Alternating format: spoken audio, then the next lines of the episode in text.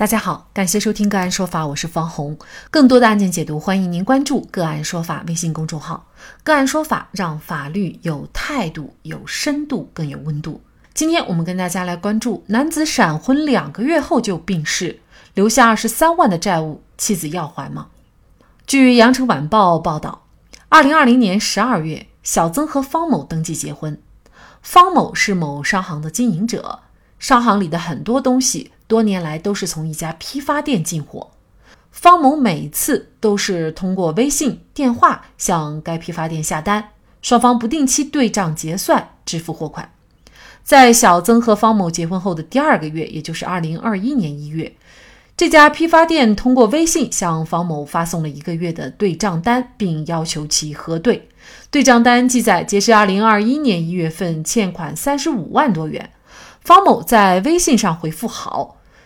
对账后，方某支付了十一万多元，尚欠二十三万元。然而二月份，方某却因病去世，生前也没有立遗嘱，同时呢也没有生育子女。据了解，方某遗留广州花都区一套房子以及一辆小型轿车。今年四月，某批发店向法院提起了诉讼，要求方某的父亲以及曾某在继承方某的遗产范围内。清偿货款二十三万元，并支付利息，并且主张其中四万多元的款项是方某和曾某婚后产生，属于夫妻共同债务，要求曾某来偿还。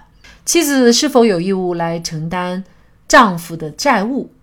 就这相关的法律问题，今天呢，我们就邀请中华遗嘱库管委会主任、首届北京十佳婚姻家庭法律师、北京市中凯律师事务所高级合伙人陈凯和我们一起来聊一下。陈律师您好。你好，方记者啊，非常感谢陈律师哈。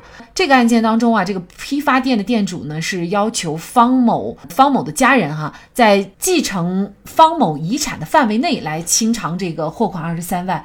那么通常情况下是方某的遗产发生继承了以后再还批发店的钱呢，还是说先把方某的钱先用来还债，然后再去发生一个继承呢？咱们国家的继承制度呢，实施的是直接继承，而不是间接继承。啊，所谓的直接继承，就是继承人呢不需要经过啊清偿债务或者是承担税款的这个流程再来继承，可以直接继承。继承之后呢，债权人向继承人主张啊就可以了。所以呢是呃先继承啊后还债。还有就是他的一个妻子，这个妻子呢，也就刚跟他结婚才两个月。那么在这种情况下，妻子有权继承方某的财产吗？呃，他的份额又应该是多少呢？法律规定的第一顺序继承人呢是配偶、子女和父母啊。那这个配偶呢，并没有规定说一定要这个结婚多长时间，所以只要是配偶，哪怕结婚只有一天啊，他也有合法的继承权。啊，所以呢，这个呃，跟结婚时间没有关系啊。按照法律规定啊，《民法典》的第幺幺二七条的规定呢，啊，第一顺序继承人配偶、子女和父母，那么是由这几个人来平分。现在呢，既然方某没有子女啊，如果是父母都在世的情况下，那么就由三个人继承，配偶一份啊，父母两份啊，这样的三个人平分呢，曾某可以继承到三分之一。嗯，那这个债务呢？债务也是每个人承担三分之一的债务吗？债务呢是这样的，就是债权人呢可以向全体继承人主张，也可以向其中一个继承人主张。啊，那么这个继承人呃承担以后呢，啊，他可以再向其他的继承人要求啊分担。嗯，那假设方某的遗产还不到二十三万的话，那么其他的这个继承人他有义务来继续来还款吗？啊，没有这个义务。作为继承人呢，他只需要在啊遗产范围内来承担债务。当然，他自己自愿多承担啊，这个法律并不禁止。比如说，他继承了五万块钱，那么他只需要偿还五万块钱。就是关于还债的这个顺序啊，法律上是有明确规定的，是先由法定继承人来偿还。啊，如果法定继承人偿还啊仍然不足以偿还债务的话。那么就由遗嘱继承人来偿还，啊，如果遗嘱继承人还不足以偿还呢，那么就由受遗赠人来偿还。嗯，那说到这个遗产问题啊，其实呃，最近这两天呢，大家比较关注的一条新闻就是毛阿敏的富豪老公啊，也是去世了哈，突发的这个心脏病去世。嗯，那么据说媒体报道呢，留有二百六十亿的这个资产哈。那这笔钱呢，确实是一个非常非常巨额的数字。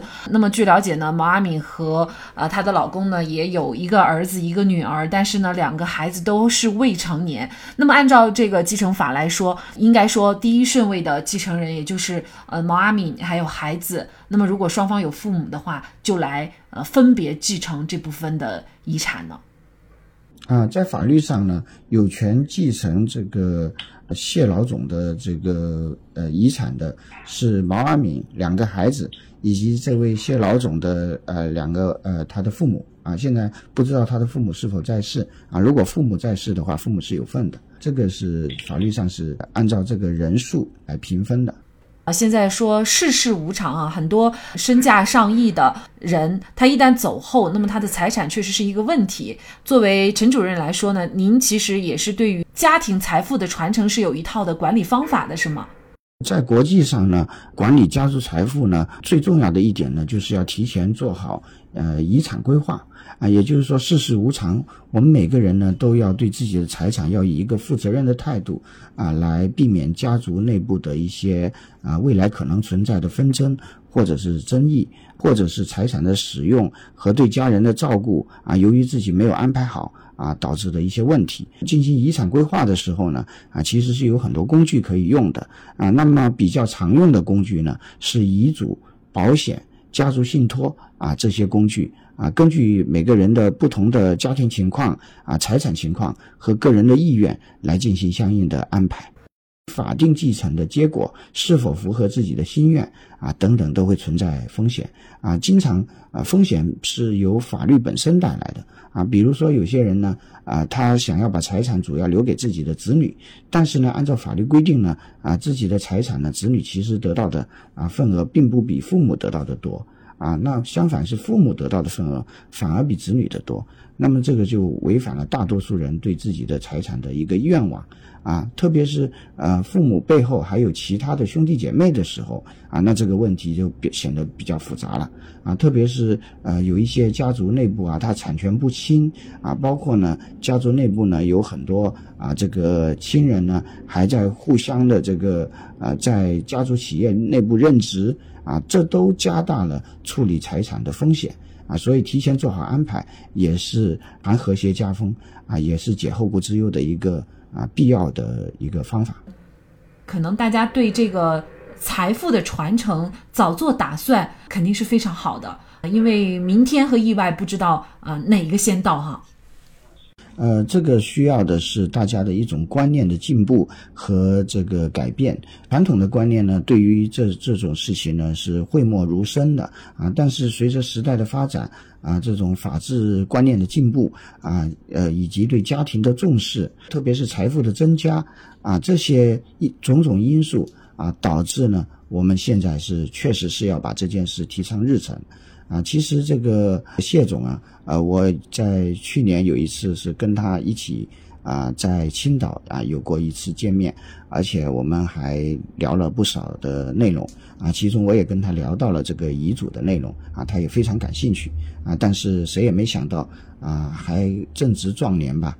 虽然六十岁，但是在他的这个事业版图上啊，应该来说他还是有很大的作为和计划和未来的前景的计划啊。但是没想到呢，这个意外来的那么突然啊，这也提醒我们，这个为自己的家人和子女啊，是需要及早做打算啊，做安排。这种安排呢啊，并不表示说我今天写了遗嘱啊，我明天就会出意外，而是说呃，我今天写了遗嘱。那么这份遗嘱呢，迟迟没有去用它啊，那这个是就像买保险一样，是一样是个好事啊。但是我们啊不能没有啊，可以不用，但是不能没有。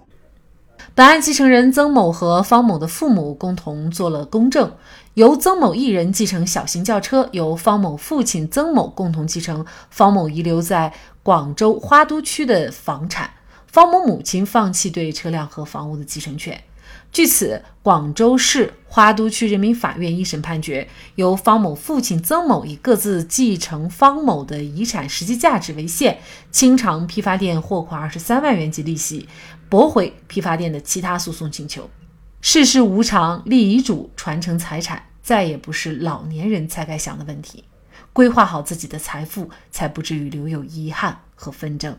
好，在这里再一次感谢。中华遗嘱库管委会主任、首届北京十佳婚姻家庭法律师、北京市中凯律师事务所高级合伙人陈凯。更多的精彩案件解读，欢迎您继续关注我们“个案说法”的微信公众号。如果您有相关的法律问题，也可以添加幺五九七四八二七四六七的的微信号向我们进行咨询和交流。感谢您的收听，我们下期节目再见。